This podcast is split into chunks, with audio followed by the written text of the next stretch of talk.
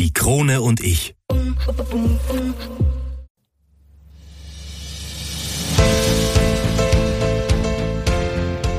Einwürfe. Der erste Sportpodcast der Kärntner Krone. Die Audioplattform für Leistungssport, Vereinssport, Breitensport und Gesundheitssport. Ein Podcast zum Mitreden, zum Zuhören, zum Nachmachen. So bleiben wir alle in Bewegung. Ich bin Patrick Jochum. Schön, dass du mit dabei bist.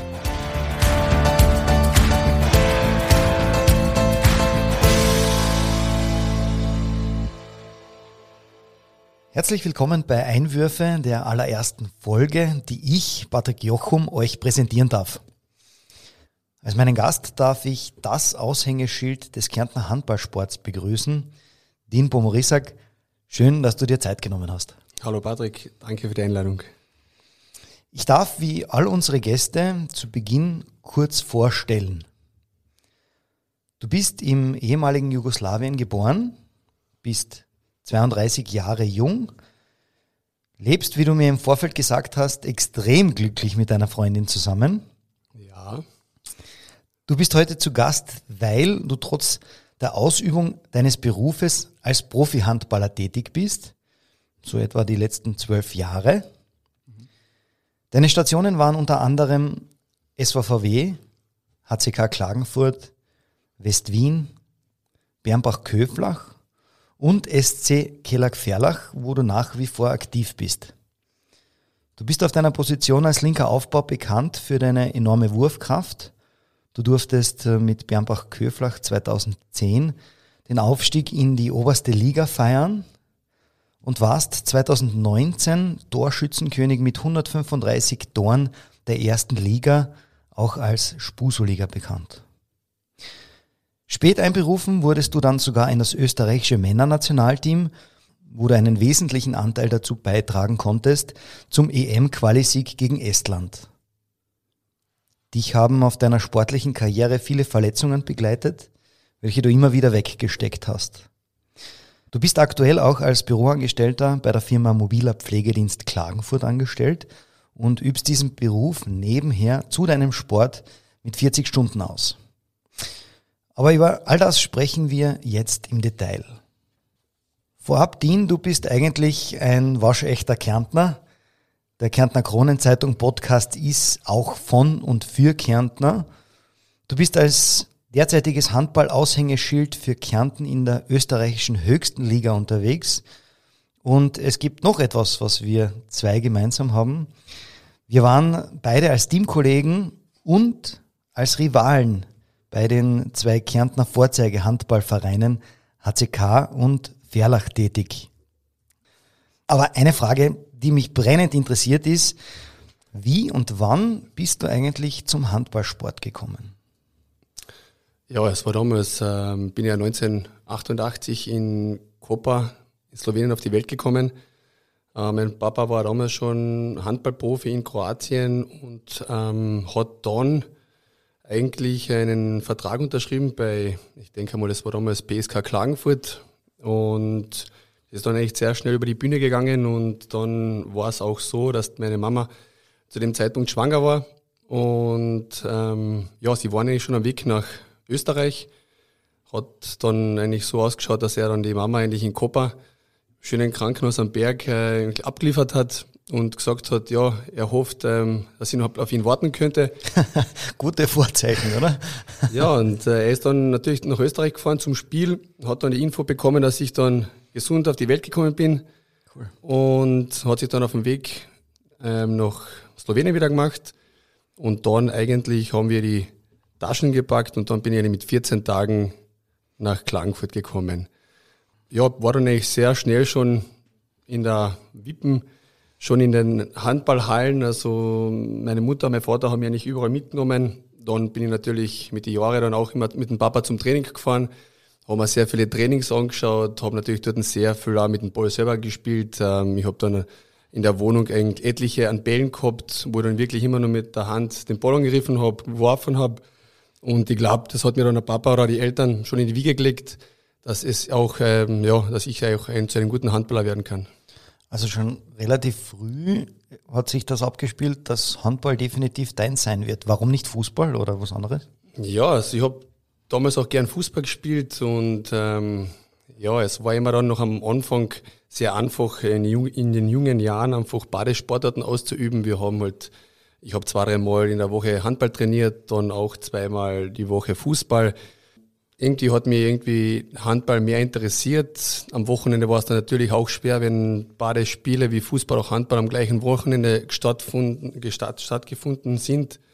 Ähm, ja, habe ich mich dann mit einem gewissen Alter entscheiden müssen, was ich machen möchte. Und dann war irgendwie Handball, ja, für mich ganz klar, das Herz hat dafür geschlagen, dass ich dann äh, den Weg einschlage, Handballer zu werden.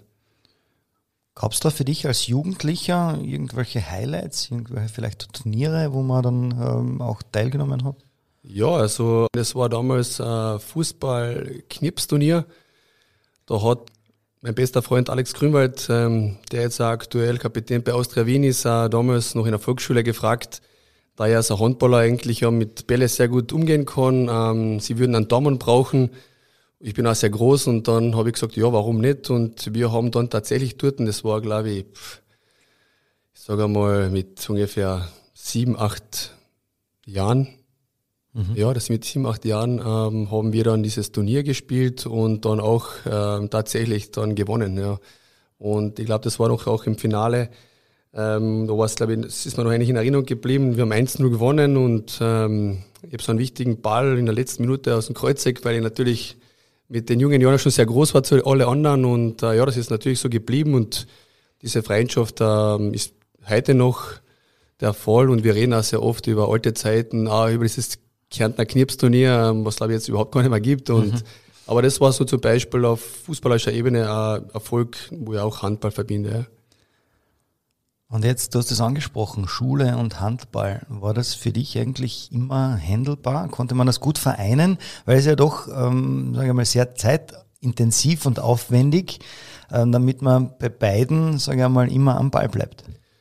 Ja, das war schon sehr schwer, wenn ich, wenn ich ehrlich sagen muss. Äh, ich war nicht der bravste Schüler, habe auch nicht sehr viel Zeit investiert äh, für die Schule, natürlich meistens nach der Schule dann gespielt oder einfach was anderes unternommen. Dann war das erste Training mit, mit der Jugendmannschaft.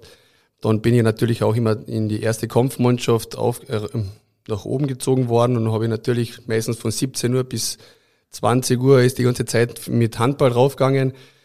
Dann war für die Schularbeiten zu lernen oder für die Hausübungen also wenig Zeit und ja, natürlich am Wochenende, ja, mit den Turniere, mit den Spielen war es extrem schwer. Also da haben mich schon meine Eltern immer quälen müssen, dass ich mich eigentlich hinsetze und äh, ja, lerne. War sehr schwer, aber mit einem gewissen Alter dann hat man gesehen, dass nicht nur Sport, sondern auch die Ausbildung wichtig ist. Gell? Und natürlich habe ich dann auch den Weg dann eingeschlagen, mich auf die Ausbildung bzw. Schule zu konzentrieren. Um zurückzukommen zu deiner handballerischen Karriere, kann man sagen, der erste große Wechsel war 2008, als du dann von Verlach nach Bernbach-Köflach gegangen bist. Wie muss man sich das vorstellen? Ich meine, abgesehen jetzt davon, in ein anderes Bundesland zu gehen, aber das ist doch, glaube ich, aus meiner Sicht so ein bisschen das Verlassen der Komfortzone. Äh, wie kann man sich das vorstellen? Kommt man dort an äh, in der schönen Steiermark und sagt, hallo, da bin ich? Ja, also ich habe jetzt, glaube ich, gerade vor zwei Wochen ähm, über dieses Thema nochmal nachgedacht, weil wir auch sehr junge Spieler in Ferlach haben und äh, ich habe das aber so verglichen vom Alter. Ich glaube, ich war damals 20 Jahre alt, äh, wo ich nach Bernbach-Köflach gewechselt bin. Ich habe da eigentlich zwei super Jahre in Ferlach gehabt, habe da mir eigentlich dort auch sehr gut weiterentwickelt und ja, da sind natürlich die ersten Angebote gekommen. Ähm, mit Bernbach-Köflach haben wir irgendwie einen guten Draht immer gehabt über einen Albrechter, über den Tormann und natürlich haben die in unserer gleichen Liga gespielt und dann habe ich mich eigentlich auf mich aufmerksam gemacht in der U20 und in der Kampfmannschaft und dann eigentlich durch einen normalen Ratscher nach einem Spiel ähm, ist es dann eigentlich ja, sehr ernst geworden.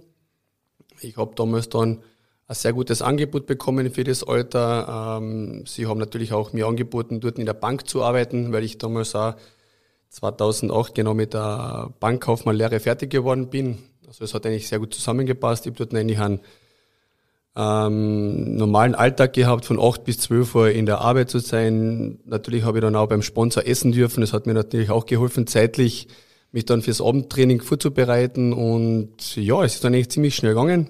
Auch die zwei Jahre sind dann sehr schnell vergangen, aber ich habe dort wirklich jede Minute genossen und ja, habe nur heute noch Freunde in, in der Steiermark. Du hast ja nicht nur bei Bernbach gespielt, du warst ja dann auch zu der Zeit im Junior-Nationalteam-Kader. Kann man das so sagen, war da vielleicht der Schritt vom U20 oder U21-Nationalteam zum Männer-Nationalteam eigentlich greifbar nahe, oder? Wenn ich jetzt nachdenke, ähm, meine Leistungen zu dem Zeitpunkt damals, die waren schon, denke ich, sehr gut, aber leider von unserem Jahrgang 1988 damals war es, glaube ich, lediglich der Herr Bosch, der was es wirklich ins Männernationalteam geschafft hat, war natürlich so super Spieler wie Schilagi und äh, Schlinger und kann eigentlich noch sehr viele aufzählen. Und da war es sehr schwer, in, in, ins Männernationalteam einberufen zu werden. Das war schon für mich eine große Ehre, dort beim Jahrgang 1988, Team der Herzen damals, wo man es eigentlich damals äh, als erste Mannschaft äh, die Qualifikation in Norwegen ähm, geschafft haben und dann natürlich auch mit der ersten EM in Estland äh, war das für mich auch schon ein großer Erfolg und da habe ich auch nicht sehr viel nachgedacht ähm, aufs Männernationalteam. Ich habe an mir natürlich weitergearbeitet und dass es jetzt noch mit zwei Reis der Fall war, ja, man sieht da, man kann ein bisschen warten. Das definitiv. Aber du hast gerade vorher das Schlagwort Erfolg gebracht. 2009, 2010, da warst du ja noch bei Bernbach. Und da ist es dir gelungen, mit Bernbach eben in die Handballliga Austria aufzusteigen, in die oberste Spielklasse. Also ich glaube, da möchte jeder, jeder Handballer einmal landen, zumindest in der österreichischen obersten Klasse. Kannst du dich vielleicht noch an das letzte entscheidende Spiel erinnern? Ähm, welches Gefühl hat man da nach dem Schlusspfiff? Ich kann mich noch sehr gut erinnern. Ähm, das war damals noch in der Beispielhalle Köflach. Da haben sich die Leute ja schon aufgeregt, äh, warum wir in Köflach nicht in Bernbach spielen, weil die Halle in Bernbach um einiges größer ist. Ähm, wir haben dann was gegen Handball Tirol, sprich Schwarz gespielt. Das war noch der, der, der Modus mit die vier Ersten aus der, aus der Playoff steigen auf. Wir waren zu dem Zeitpunkt, glaube ich, Fünfter und haben diesen Sieg gebraucht. Tirol nicht mehr. Und ja, wir haben ganz klar gewusst, es war schon der Druck schon enorm, weil wir schon im Vorjahr nicht aufgestiegen sind und ähm, ja, die ganze Stadt, man so sagen kann, die ganze Stadt Bernburg-Köflach äh, und die ganze Umgebung steht, steht eigentlich wirklich hinter dieser Mannschaft und hinter diesem Verein und wir haben schon gewusst, äh, dass der Druck enorm ist, ja. Und äh, aber ich glaube, wir haben, wo das Spiel begonnen hat, sind wir eigentlich wirklich mit 200 Prozent in das Spiel gestartet und haben eigentlich ganz klar zur Pause geführt. Ähm, ich glaube, die Tiroler haben das dann auch gesehen, dass sie dann irgendwie heute irgendwie keine Chance haben, wollten vielleicht auch nicht mehr so viel investieren und ich kann mich dann sehr gut noch erinnern, an der letzten Minute, wir waren dann schon mit ein paar Tore vorne und haben gewusst, also das ist wirklich der Aufstieg in die erste Liga. Das realisierst du in dem Moment noch nicht so, aber erst wenn du dann auf die, auf die Tribüne schaust und dann vielleicht auch die Eltern oder Freunde und äh, Kumpels dort und dann auch so mit Tränen in den Augen siehst, dann siehst du halt wirklich, dass du es geschafft hast und ja, das war eigentlich ein unglaubliches Gefühl damals. Besonders dann, äh, weil ich mich damals auch schon dann entschieden habe, den Schritt, den nächsten Schritt zu machen, den Verein zu verlassen. War es dann für mich erfreulich, da, dass ich das geschafft habe. Ja. Ich wollte gerade sagen, wie realisiert man das oder ab wann kann man das? Wenn du sagst, ähm, das war schon relativ früh klar, dass ihr da diesen Aufstieg schafft. Ich stelle mir irrsinnig spannend vor und kriege selber ein bisschen Ganselhaut, ja. wenn man an, an, so eine Situation ähm, denkt. Ab wann war es dir dann wirklich klar, so, wir haben da einen riesen Schritt gemacht, äh, jetzt nicht nur für, sage ich, Bernbach-Köflach, sondern ähm, für dich ja auch als Sportler? Ja, ganz klar nach der Schlussirene, wo dann wirklich die Zuschauer runtergesprungen sind, die umarmt haben, äh, den Champagner aufgemacht haben. Dann hast du erst realisiert, okay, die Saison ist vorbei, wir haben es tatsächlich geschafft und ähm, ja, wir haben da wirklich was erreicht und natürlich Du kriegst dann Nachbenachrichtigungen, Gratulation, herzlichen Glückwunsch. Ähm, ja, du bist eigentlich komplett überfordert mit der Situation in dem Moment. Und erst da, wenn du in der Kabine bist, mit der Mannschaft, nach der Ansprache vom Trainer, ähm, realisierst du dann eigentlich, was da wirklich jetzt die 60 Minuten abgegangen ist, sage ich mal so. Natürlich wird das eine oder andere Bier dann getrunken, auch schon in der Kabine. Und ja, dann sage ich mal, erst wenn du dann zu die Zuschauer raufgehst, äh, realisierst du es dann wirklich und dann war die Feier, ja, glaube zwei Tage haben wir durchgefeiert damals und auch mit, mit Familie, mit Freunden, also ich glaube das Lokal hat damals sicher den größten Umsatz vom Jahr gemacht und ähm, ja, es war wirklich ein schöner Moment und wenn ich jetzt auch so rede, ähm, habe ich so wieder Böller im Kopf und wie du schon gesagt hast, kriege ich natürlich auch ein bisschen Gänsehaut. Ja. Du hast es vorher angesprochen, der Trainer sagt da natürlich noch etwas. Was sagt der Trainer dann noch? Ja, was er damals gesagt hat, äh, ist schwer zu sagen, aber er war natürlich sehr, das war damals der Christian Glaser, der war sehr stolz äh, auf die Mannschaft. Ähm, der hat uns jetzt auch schon vor der Partie gesagt, äh, wenn wir da heute rausgehen, und auch verlieren. Wir müssen zeigen, dass wir das alles geben haben. Und äh, ich glaube, das ist auch noch immer das Motto heute bei Ferlach oder auch bei mir. Man kann rausgehen, man kann kämpfen, alles geben und man kann auch verlieren, aber wie man verliert. Ja. Und äh, das hat er damals ganz klipp und klar gesagt. Ja, wir haben eine junge Mannschaft gehabt, der gratuliert uns wirklich vom Herzen. Wir haben wirklich zwei Jahre an dem gearbeitet, an dem Projekt und dass wir es dann im zweiten Jahr geschafft haben, war er natürlich überglücklich, jeder einzelne Spieler und ja, und wir waren dann wirklich alle sehr, sehr happy, dass wir das geschafft haben. Aufstiegsfeier, das brennt mir direkt. Wie schaut so eine Aufstiegsfeier aus? Also natürlich das wohlverdiente elektrolythaltige Getränk danach, äh, aber dann geht's ja weiter. Dann geht's weiter. Also natürlich war die Feier ähm, dann in der Sporthalle Köflach. Ich weiß nicht, wie lange das gegangen ist, aber wir haben natürlich dann einfach ähm, Vorgemeinschaften gehabt, die uns dann natürlich dann nach Bernbach gebracht haben. Wir haben natürlich sehr viel Zeit in Köfer damals verbracht, aber Köfer ist ziemlich klein. Da geht dann eher die Post in Bernbach ab, sage ich mal so. Und wir haben dann wirklich jedes Lokal dort aufgesucht, weil sie uns dort auch über das ganze Jahr den Verein besonders unterstützt haben, ähm, sponsoringmäßig oder wir haben auch immer vor dem Spiel das eine oder andere Getränk und Kaffee und Kuchen dort vor dem Spiel immer ähm, zu uns genommen und wollten uns natürlich dann auf der anderen Seite auch dort bedanken und äh, ja, ich glaube, es war dann sechs, sieben Uhr in der Früh, wo eigentlich schon alle Lokale schon längst schließen sollten. Ähm, wo geht man da hin? Ja, ich glaube, wir sind dann noch zu mir in die Wohnung und das war dann wirklich schon knapp Vormittag. Ähm, der eine oder andere ist mal kurz eingeschlafen, man hat ihm dann so quasi einmal auf den Kopf geklatscht und gesagt, hey, weiter geht's. Weiter geht's diesen Moment, äh, kannst nicht so schnell wieder erleben. Und ich sage mal, dann natürlich schon so mit Mittag waren die Kräfte am Ende und ja, vielleicht da die Kraft oder die Lust, da weiter zu feiern. Und dann natürlich, glaube ich, Mittag war dann die Party zu Ende, ja. Also nur ein Tag, an dem gefeiert wurde? Wir haben es nur ein, einen Tag geschafft, ja. Also wir hätten vielleicht mehr wollen, ja. Sehr cool. Stelle mir irrsinnig spannend vor und natürlich auch irrsinnig lustig. Ähm, aber gehen wir einen Schritt weiter in deiner Karriere ähm, reisen wir ins Jahr 2019. Da bist du Torschützenkönig in der höchsten Spielklasse, in der Spuso HLA, so hat sie damals geheißen, mit unfassbaren 135 Toren geworden. Ist man sich da bewusst, dass man der Bomber der Nation ist?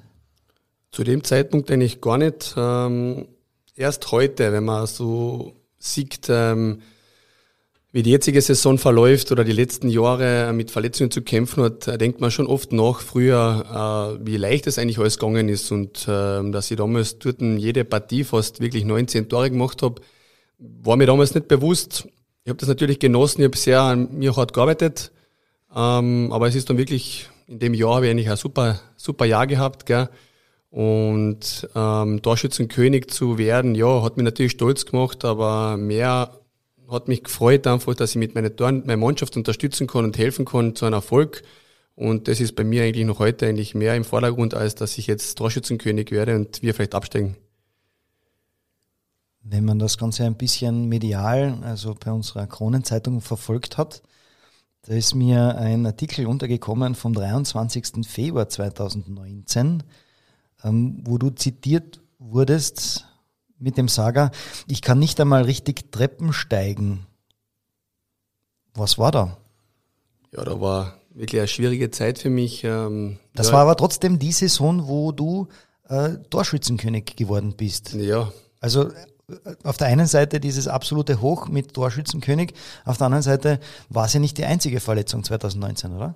Ja, ich glaube schon, ich habe in den letzten Jahren schon einige Verletzungen gehabt, aber damals mit der Patellasehne, mit dem Patellaspitzensyndrom, das ich ja schon seit, ich glaube sogar zu Zeiten beim HCK noch ähm, mit so einem Patellaspitzenband äh, trainiert oder gespielt habe. Das habe ich eigentlich von jung auf schon gehabt und ähm, hin und wieder merke ich halt natürlich das Knie, aber in dem Jahr war es halt extrem. Ja, also es war sogar schon so, dass die Patellasehne eingerissen war. Ich trotzdem, ähm, ja, mit Therapien, mit Schmerzmitteln ähm, trotzdem immer bereit war, der Mannschaft zu helfen. Und ähm, ich will eigentlich nicht einmal so viel mehr an diese Zeit zurückdenken, weil es war wirklich schwer und hart. Ich habe sehr viel investiert äh, mit Therapien wie mit Spritzen, Einblut. Äh, ich habe wirklich alles, alles probiert. Ich bin auch im Ausland gewesen, mit, mit Experten zu reden, was man da wirklich machen kann. Aber es ist wirklich eine Verletzung, wo halt schon etliche Spieler die Karriere beendet haben, das war dann vielleicht auch schon für mich schon so die Alarmglocken. Es kann ja nicht sein, dass es jetzt schon dann vielleicht vorbei ist. Ähm, ja, ich habe mir aber dann irgendwie wieder errettet. Ich sage mal so, es hat mir diese Stoßwellentherapie sehr geholfen. Ähm, natürlich habe ich eine längere Zeit da pausieren müssen dann, aber wir dem Nix ähm, waren die Schmerzen weg, das Knie wieder stabiler, der Muskel war wieder besser aufgebaut und ja, dann habe ich es natürlich wieder in den Griff bekommen. Klingt irrsinnig umfangreich ähm, und ich stelle mir das nicht sehr lustig vor. Ich habe ein ähnliches Schicksal wie du. Ich habe mir ja den, ähm, mir das Kreuzband gerissen und ich glaube, die Höchststrafe als Leistungssportler, der so leidenschaftlich wie du es bist, beim Sport dabei ist, ähm, wenn man da selbst nicht mit trainieren kann, nicht selber mitspielen kann, ähm, wie sehr leidet man von der Seitenlinie oder wenn du in die Halle kommst, äh, dass du da nicht eingreifen kannst. Ja, extrem. Also ich habe es jetzt auch voriges Jahr gemerkt und auch heuer. Ähm, wenn du siehst, äh, der Kader ist vielleicht nicht so groß, wir haben schon ein paar Verletzte. Jeder kämpft und es reicht nicht und du siehst einfach, du bist auf der Seite, könntest der Mannschaft vielleicht helfen, mental und Kopf kannst was machen, aber du bist noch körperlich nicht so weit, dann ist es extrem schwer. Die Jungs ähm, kämpfen wirklich da, geben alles und verlierst dann mit minus eins und dann denkst du wirklich, wenn du draußen oder am Feld wärst, der Mannschaft mit ein paar Tore helfen könntest, dass es zum Sieg ähm, reicht, ja, extrem schwer. Besonders auch die Trainings. Man kommt zu den Trainings, man kann nicht alles mitmachen. Ähm, neben der Arbeit sowieso. Man muss das irgendwie alles dann irgendwie mit Arbeit, Therapien, äh, Training dann auch unterm Hut bringen. Und das ist natürlich schon nervenzerreißend, ähm, muss ich sagen wo vielleicht auch ich schon das eine oder andere Mal schon war, eigentlich das aufzugeben und, und mir denken, ja, für was bringt das alles? Aber jede Verletzung geht irgendwie mal vorbei und man sieht dann immer die Fortschritte. Ich glaube, bei dir war das das Gleiche.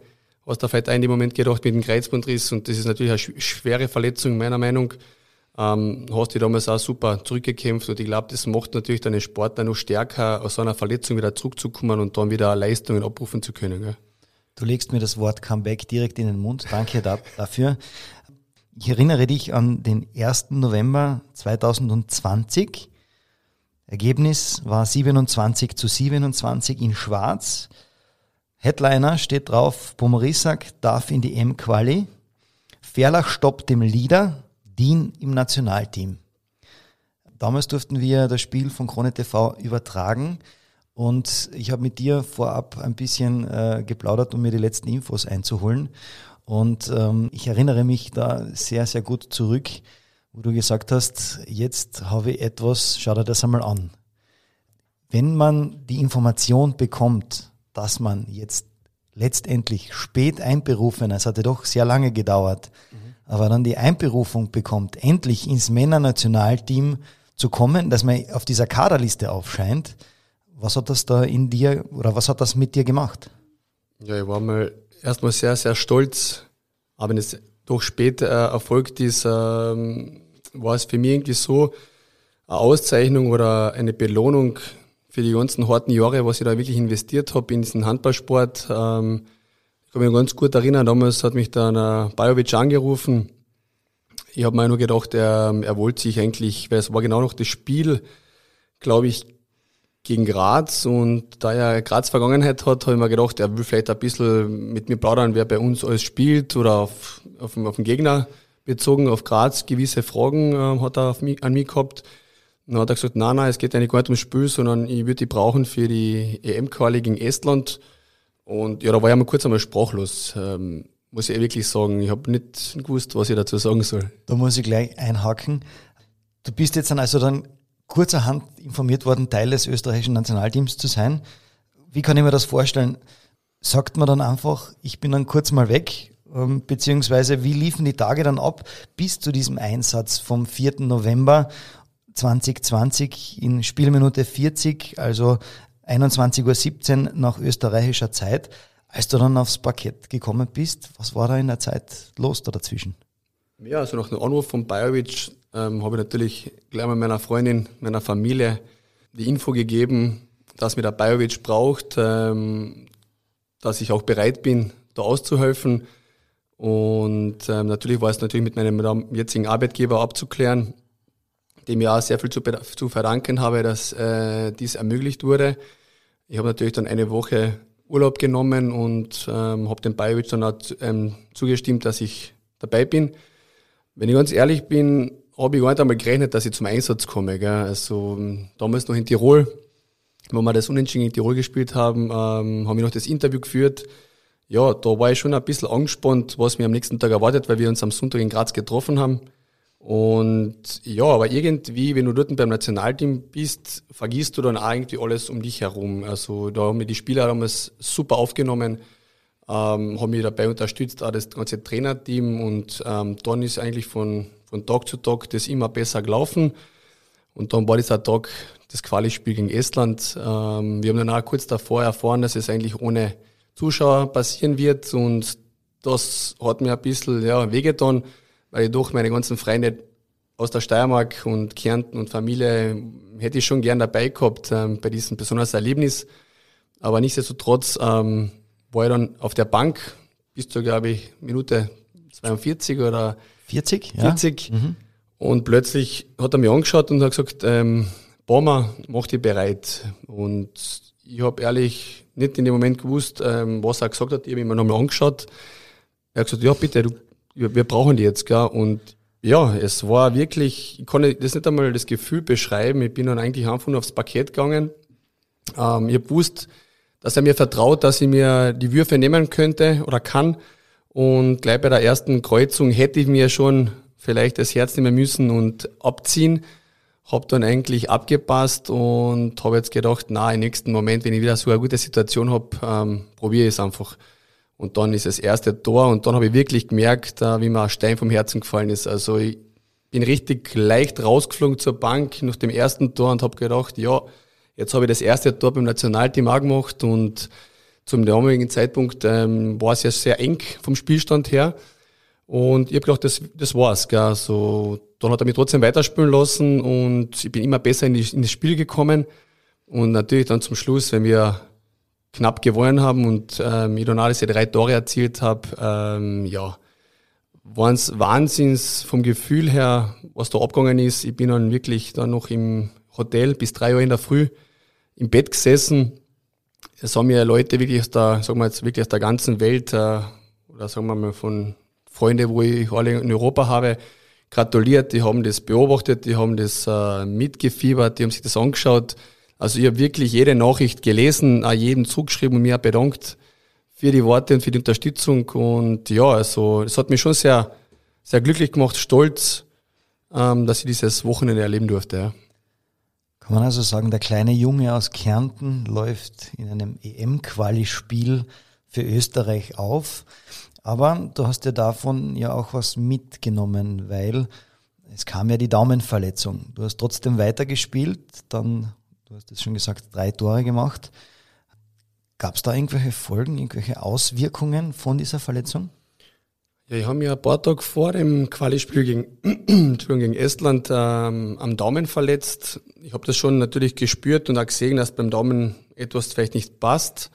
Aber ich habe trotzdem auf die Zähne gebissen und ich wollte natürlich dieses Quali-Spiel einfach ähm, absolvieren. Also vielleicht war es auch, äh, vielleicht jetzt im Nachhinein nicht so gescheit, aber die Physiotherapeuten und Masseure haben eine gute, echt gute Arbeit geleistet die Tage und äh, dass ich spielen konnte. Ähm, bin natürlich leider zurückgefahren vom Nationalteam und ja, habe dann schon gemerkt, die Tage danach, ähm, ja, es passt überhaupt nicht. Wir haben dann eine Untersuchung gemacht und dann war es ganz klar, dass das Außenband im, beim Daumen ähm, gerissen oder eingerissen war. Ich habe dann natürlich einen Gips bekommen, habe dann ein paar Wochen pausiert, habe jetzt im Nachhinein betrachtet vielleicht ein bisschen zu früh angefangen. Ich habe dann, glaube ich, gegen West Wien oder gegen Krems das äh, erste Spiel gehabt und dann leider wieder verletzt. Und ja, hat mir schon wehgetan, weil dann auch die, die WM ähm, in Ägypten stattgefunden ist in, im Jänner und ich sage mal so mit der Leistung von gegen Estland habe ich mir wirklich große Chancen ähm, errechnet, dabei zu sein, aber mit dieser Verletzung war es dann ganz klar und das war dann schon der nächste Knick ein bisschen nach so einem großen Erfolgslauf. Jetzt bist du aktuell mit Ferlach in der oberen Playoff. Ähm, das ist definitiv sehr beeindruckend, was der Kärntner Verein sozusagen das kleine gallische Dorf von Handball Österreich über die Jahre an Entwicklung auf die Beine gestellt hat. Was sind jetzt vielleicht noch eure Erwartungen für diese Saison? Ja, ich glaube, wir haben jetzt seit dem Aufstieg ähm, sehr gute Arbeit geleistet, sind glaube ich jetzt seit fünf Jahren in der ähm, österreichischen ersten Liga vertreten. Man sieht wirklich, dass wir von Jahr zu Jahr äh, uns weiterentwickeln, ähm, auch spielerisch äh, immer besser äh, besser werden. Wir können jetzt mittlerweile auch schon, schon wie Neuverpflichtungen, wie damals mit dem Skov, ähm, verm besser vermarkten. Also es kommen schon gerne sehr viele Spieler jetzt äh, nach Ferlach, um das vielleicht als Sprungbrett zu sehen. Das ist natürlich auch ein Erfolg ähm, von dem Verein, was in den letzten Jahren gemacht hat. Wir sind auch natürlich in der Jugendarbeit sehr gut vertreten, äh, aber wie gesagt, das ist nicht nur eine Person, sondern es ist, glaube ich, die ganze Stadt Ferlach, ähm, wo man sieht einfach am Samstag, am Abend in der Halle, kommen wirklich alle in die Halle und unterstützen uns. Und ähm, das ist, glaube ich, auch der große, große Punkt, wenn ich das so sagen kann. Ähm, natürlich kann jeder Handball spielen und jeder ist sehr motiviert, aber ich glaube, wenn sagen wir mal, jetzt 800 Zuschauer hinter dir stehen und die dann wirklich da so tragen, ich glaube, da hat schon das, die Zuschauer vom Ferlach schon einen großen Anteil auf diesen Erfolg der letzten Jahre. Ja. Jetzt haben wir unglaubliche Details deiner Handballkarriere erfahren. Wenn du so einen Blick zurückwirfst, wie zufrieden bist du mit deiner Zeit als Profi-Handballer? Ja, schon sehr zufrieden. Also ich hätte vielleicht damals jetzt im Nachhinein, äh, wo ich den Weg nach West-Wien eingeschlagen habe, habe ich natürlich mit anderen Vereinen ähm, verhandelt. Da wäre vielleicht besser gewesen, nach Vorarlberg zu wechseln, zu Bregenz oder zu, zu Hart für meine Weiterentwicklung, ähm, dass ich vielleicht, vielleicht den Sprung nach Deutschland schaffe oder noch in die Schweiz.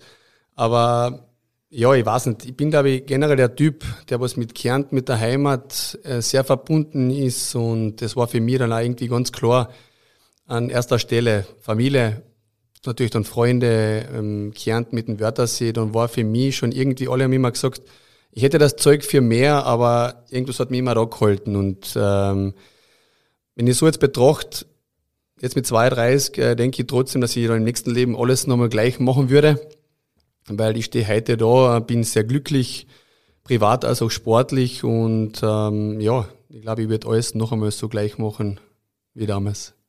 Sehr cool. Vielleicht noch ganz, ganz wichtig, was treibt einen immer wieder an, weiter Handball zu spielen?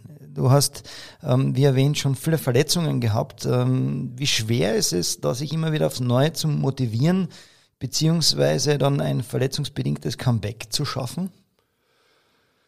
Ja, das ist nicht leicht. Ich sage mal, wenn man jetzt jeden Tag arbeitet, von Montag bis Freitag bis 16, 17 Uhr und dann ist das Training vielleicht schon um 18, 19 Uhr. Ähm, man hat nicht immer jeden Tag einen guten Tag, man fühlt sich einmal vielleicht auch nicht gut, nicht schlecht. Ähm, natürlich kommen Verletzungen dazu.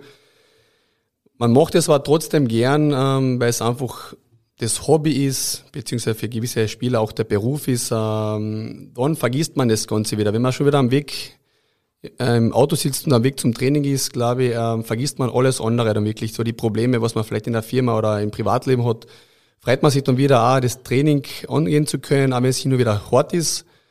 Man macht es aber trotzdem gern. Man macht irgendwas für Körper und Seele. Ähm, man trainiert natürlich auch fürs Spiel am Wochenende, um wieder erfolgreich zu werden dann tauscht man sich ein bisschen in der Kabine mit anderen Spielern aus, aber auch auf sportlicher Ebene oder private Sachen. Ich glaube, das ist sehr, sehr wichtig heute. Und dann fährt man natürlich wieder nach Hause und ähm, das Leben geht wieder von vorne normal weiter. Ähm, wenn du Verletzungen hast, ja, wie schon früher angesprochen, ist es wirklich schwer. Man investiert sehr viel, man muss wieder mit Rückschlägen rechnen und leben. Dann denkt man natürlich auch, für was das Ganze. War bei mir auch der Fall, aber man liebt, ich glaube, man hat es in sich einfach, gell? wenn man einfach Handball liebt, was ich auch tue und ähm, ja, kann, eigentlich, kann dich eigentlich nichts so stürzen, dass du das einfach beendest, wenn du so lange schon dabei bist und deswegen bin ich immer wieder aufgestanden nach so einen Verletzungen oder, oder, oder ähm, schlechten Erfahrungen und ja, ich sage jetzt einmal so, ich bin jetzt auch froh, dass ich jetzt noch immer mit 32 noch gerade laufen kann und äh, und es macht mir natürlich noch immer Spaß, am Abend zum Training zu fahren, auch wenn es auch sehr anstrengend im Moment ist. Ja, unsere Zeit geht langsam, aber sicher dem Ende zu. Du hast sicherlich schon viel erlebt und ähm, viele Menschen auf deinem ereignisreichen Lebensweg getroffen. Gibt es da Personen, äh, die du besonders oder die dich besonders geprägt haben, mit denen du vielleicht unvergessliche Momente gehabt hast? Ähm, ja, definitiv. Ähm, Wer war jetzt, das? Wenn ich jetzt so nachdenke, muss ich wirklich Risto Anadowski hervorheben.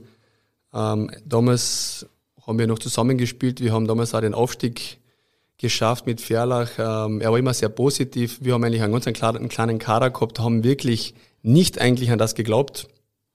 Auch ich muss damals sagen, ähm, ich habe auch damals schon Urlaub gebucht in der Finalserie, äh, wo, die, wo die Finalspiele stattfinden. Und war dann auch irgendwie überrascht, dass wir dann plötzlich wirklich im Finale gestanden sind. Und der Risto Nadowski hat eigentlich das über das ganze Jahr uns eigentlich probiert einzutrichtern. Wir schaffen das, das, wir schaffen das. Und wir haben dann gesagt, ja, wie? Und er hat gesagt, wir schaffen das.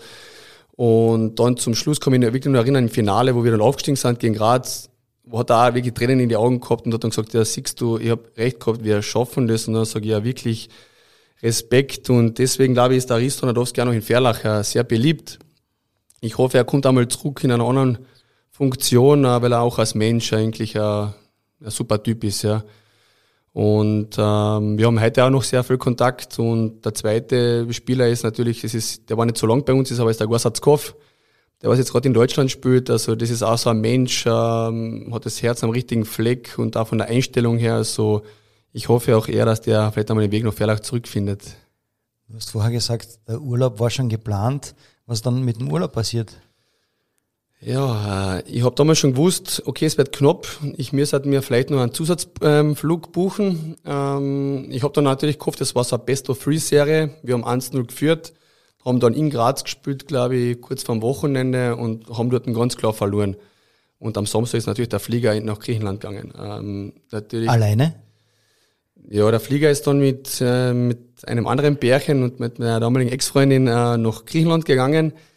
Ja, ich habe mir ein bisschen wirklich so auf den Kopf greifen müssen, dass ich vielleicht nicht nach Griechenland mit denen fahren kann. Und ähm, am Sonntag haben die dann, glaube ich, aus Griechenland per Livestream mitgeschaut. Und ja, natürlich haben mich natürlich seit zwei, drei Tagen ein bisschen geärgert, dass ich dann nicht in Griechenland war, aber da, was wir dann da erreicht haben mit Ferlach, ähm, ja, es war damals wirklich ein Wahnsinn.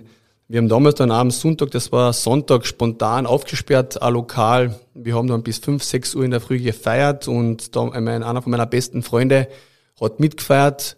Natürlich auch, auch aufgepasst, äh, dass, ein, dass wir nicht so viel trinken und auch er, weil er hat mir tatsächlich dann um sieben Uhr ist er nach Wien mit mir gefahren, weil der Flieger ist dann noch von Wien weggegangen über, ich glaube, über Athen oder, oder Thessaloniki und ich bin dann erst am Abend nach Griechenland angereist und habe dann nur, glaube ich, zwei oder drei Tage ähm, Urlaub dort verbringen können. Und ja, im Nachhinein sind das auch wieder so coole Geschichten, wenn man so sagt, aber man muss auch aufpassen, was man tut. Ich habe einen deiner langjährigen Freunde und somit Wegbegleiter gefragt, welches Highlight ihm besonders in Erinnerung geblieben ist. Ich spiele es davor und äh, bin gespannt, was du dazu sagst. Hallo Patrick, hallo Dean, da spricht der Benji. Ich habe gehört, ihr sitzt gerade bei Einwürfe, dem Podcast der Kärntner Kronenzeitung zusammen. Und da wollte ich ganz kurz einmal Hallo sagen. Ich kenne Dean ja mittlerweile schon über 20 Jahren und da ist zwischen uns eine enge Freundschaft entstanden, die bis heute hält und ich hoffe auch noch viele, viele weitere Jahre. Wir haben sehr viel gemeinsam miteinander erlebt wenn ich an die Zeit zurückdenke, fällt mir immer folgende Geschichte ein. Und zwar, wir haben einen Männertrip nach Lignano gemeinsam mit unserem Freund, dem Alex Grünwald, geplant. Und der Dean hat von sich eben behauptet, er wäre der weltbeste Beifahrer. Ja, und beim Hinunterfahren sind wir natürlich prompt bei der Ausfahrt vorbeigefahren und sind eigentlich relativ spät draufgekommen. Aber wie die Geschichte ausgeht, kann ich ja der Dean erzählen. Als Schlagwort möchte ich nur noch das Wort Navi sagen. In diesem Sinne, macht es gut. Also wie weit ist einmal zu weit gefahren und was hat es mit dem Stichwort Navi auf sich? Ja, das ist, muss wirklich nochmal lachen. Danke Benji, dass du die Geschichte nochmal äh, noch erwähnst. Ja, wir waren damals sehr motiviert. Äh, wir sind dann immer so ein, zwei Mal im Jahr nach Lignano gefahren und so einen Männertrip einfach ein bisschen wortwörtlich die Sau rauszulassen. Gell. Ähm, wir haben uns auf den Weg gemacht und ich glaube, wir waren wirklich alle schon irgendwie schon so motiviert, dass wir eigentlich die Ausfahrt verpasst haben. Ja, diese große Ausfahrt Latisana. Wegen dir verpasst habt, oder? Du Nein, no, noch, noch nicht wegen mir. Ja, ah. also der Alex, der Fahrer damals, war auch schon, ich, schon sehr, sehr motiviert und wir haben natürlich noch am Anfang noch sehr viele Fahrzeuge aus Kärnten und Österreich gesehen und dann, wie wir diese Ausfahrt Latisana, die eigentlich, glaube ich, kaum zu übersehen ist, ähm, verpasst, dann sind nur LKWs, LKWs neben uns gerollt. Und dann haben wir schon irgendwie gedacht, das ist jetzt irgendwie falsch. Da hat der Alex natürlich gesagt, er hat ein besonderes Navi. Das haben wir dort aufgeschnallt. Ähm, auf also du wurdest ersetzt als Navi? Ich wurde natürlich dann ersetzt und das Navi hat dann eigentlich noch mehr Probleme gemacht als ich. Ja. Und wir sind dann bei der nächsten Ausfahrt abgefahren. Dann hat er natürlich immer gesagt, bitte wenden, bitte wenden und so weiter. Wir waren bei schon so vielen Mautstationen ähm, dass wir schon gar kein Geld mehr dabei gehabt haben. Und dann kann ich mich auch noch erinnern an eine Aktion. Wir haben uns tot, also wirklich tot gelacht. Der Alex war ein bisschen eher so angespannt, ähm, weil wir kein Geld mehr einstecken gehabt haben. Und dann hat uns, glaube ich, sicher jemand schon auf der Kamera gesehen, das Auto vor 20, an 20 so eine Mautstationen schon ein und aus, ja. Und haben wir dann einfach nur die Schranken geöffnet, gell. Und ja, er war natürlich ein bisschen angespannt angefressen. Äh, wir haben natürlich gelacht und dann sind wir weitergefahren, wieder Richtung Latisana. Und dann habe ich einfach angefangen, das, das Navigationssystem abzubauen. Und er hat noch gefragt, was du da tust. Und ich habe gesagt, na, ähm, du wirst jetzt sehen, was ich jetzt tue. Und dann ist rechts äh, die Abfahrt gewesen und ich habe einfach die Scheibe aufgemacht und habe gesagt, einfach danke Navigationssystem für diesen Trip. Und habe das einfach gepackt und einfach beim Fenster rausgeschmissen. Und ich glaube, ich kann mich noch ganz kurz wirklich so erinnern, beim Rausschmeißen habe ich noch irgendwas so gehört, so bitte wenden, bitte ja, wenden. bitte wenden, genau. Und Alex hat dann blöd geschaut, hat dann aber natürlich auch mit Humor gesehen und gelacht und äh, wir sind dann natürlich ein bisschen verspätet angekommen in Lignano, aber ja, das ist auch so eine Aktion, wo ich sage, die habe ich eigentlich schon wieder vergessen gehabt, aber dank Benji wieder, ist sie wieder in Erinnerung gekommen. Sehr coole Geschichte, gefällt mir ganz gut. Und äh, wir haben noch jemanden, äh, gefunden, der eine ganz essentielle Frage an dich hat. Deine Kontakte reichen ja bis in die oberste Fußballliga und du kannst dir sicher vorstellen, wer das ist. Du hast es vorher schon vorweggenommen. Es war dein Fahrer. Servus Patrick, Servus Dean, da ist Alex Grünwald. Ich habe gehört, du bist im Podcast Einwürfe zu Gast und ja, deswegen meine Frage. Warum habe ich als kleines Kind vor lauter Wut immer wegen dir weinen müssen? So haben sich ja unsere Wege damals schon, obwohl du Handballer bist und ich Fußballer, äh, gekreuzt. Und ja, Stichwort ist Knirpsturnier. Und ja, da hätte ich gerne mal eine Aufklärung, weil ich kann mich nicht mehr so gut erinnern. Viel Spaß noch, bis bald. Ciao. Also warum? Ja, ähm, ich habe das schon früher angesprochen. Ich war damals beim Knipsturnier im Tor und ich war natürlich kein gelernter Tormann und habe das eine oder andere Eier, Eiertor, sagt man wirklich, bekommen. Und der Alex war immer der Typ, also der war sicher damals der beste Jugendkicker in Kärnten und ähm, ist dann immer zu mir ins Tor gekommen, schon blärend und ähm, er hat immer geheult, gell. hat den Ball genommen und hat gesagt, ja, was soll ich jetzt machen? Soll ich noch ins Tor und Stürmer und Verteidiger spielen? Ähm, und ähm, ich habe dann immer gesagt, ja, ich kann auch nichts dafür, mach du halt einfach ein Tor mehr vorne und er hat es tatsächlich wieder gemacht, Ankick, alle ausgespielt und wieder das Tor gemacht und dann natürlich wieder jedes eine oder andere Tor bekommen und wieder ist das gleiche gewesen. Also der Alex war wirklich diese Bläre und ähm, Natürlich nage ihm heute noch nie erlogen, aber ich glaube, das hat er natürlich abgestellt, aber er war ganz klar unsere Player.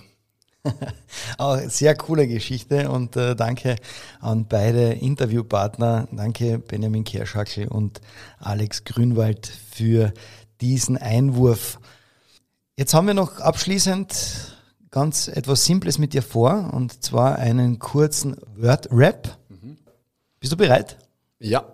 Handball ist für mich Leidenschaft. Meine Mutti nennt mich Noki. Warum? Gute Frage. Ähm, weil ich immer so ein kleiner Stoppel, war Stoppel war und ähm, Noki war irgendwie, ich weiß es heute noch nicht, warum eigentlich. Aber du hörst auf ihn auf alle Fälle. Ich höre noch heute auf den Namen. Ne? Mein bester Gegenspieler war? Bester Gegenspieler. Patrick Jochum. Danke, hätte ich auch so gesagt. Und äh, in echt? Boah, ähm, das ist jetzt ganz schwer zu sagen, aber wenn man so schaut, was er für Erfolge gefeiert hat und so weiter, sage ich mal vielleicht Vitas Schura. Mit diesem Teamkollegen hatte ich zuletzt am meisten Kontakt. Adonis González. Mein Vorbild? Mein Vater. Geheimnisse habe ich vor? Niemanden. Das war mein bestes Spiel in der Saison 2020-21. Ja, ich glaube, Bernbruch Köfer gleich in der ersten Runde. Das möchte ich meinen Fans noch sagen. Ja, liebe Handballfans, ähm, ich hoffe, ihr unterstützt ähm, den SC Killer Gefährlach auch noch in der Playoff-Zeit, ähm, dass wir weiter die nächsten Jahre die gleichen Erfolge feiern können. Einwürfe? Bester Podcast, ja. Vielen lieben Dank. Jetzt haben wir sehr viel vom Menschen Dean Bomorisak erfahren. Welche steile Karriere er hingelegt hat, wie er immer wieder von Rückschlägen zurückgekommen ist und letztendlich sogar den Sprung ins Herrennationalteam schaffte. Das war's also vorläufig mit dem Thema Handball. Die nächste Folge hört ihr am kommenden Mittwoch. Auch da darf ich wieder einen interessanten Gast bei mir im Studio begrüßen. Viele Sportfreunde werden ihn vielleicht kennen. Sein Name ist Martin Michoy. Er ist Manager vom Volleyballherrenteam SK Zadruga Eichtop. Wenn ihr Fragen an Martin Michoy oder an mich habt, dann freue ich mich sehr auf eure Nachrichten. Ich sage danke fürs Zuhören. Schön, dass ihr mit dabei wart. Wir hören uns.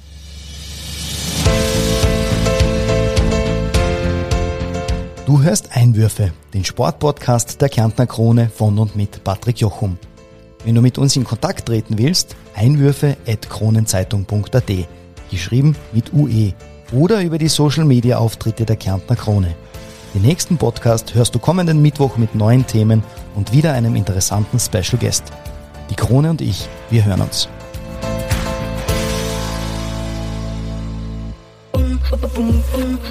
Kronenzeitung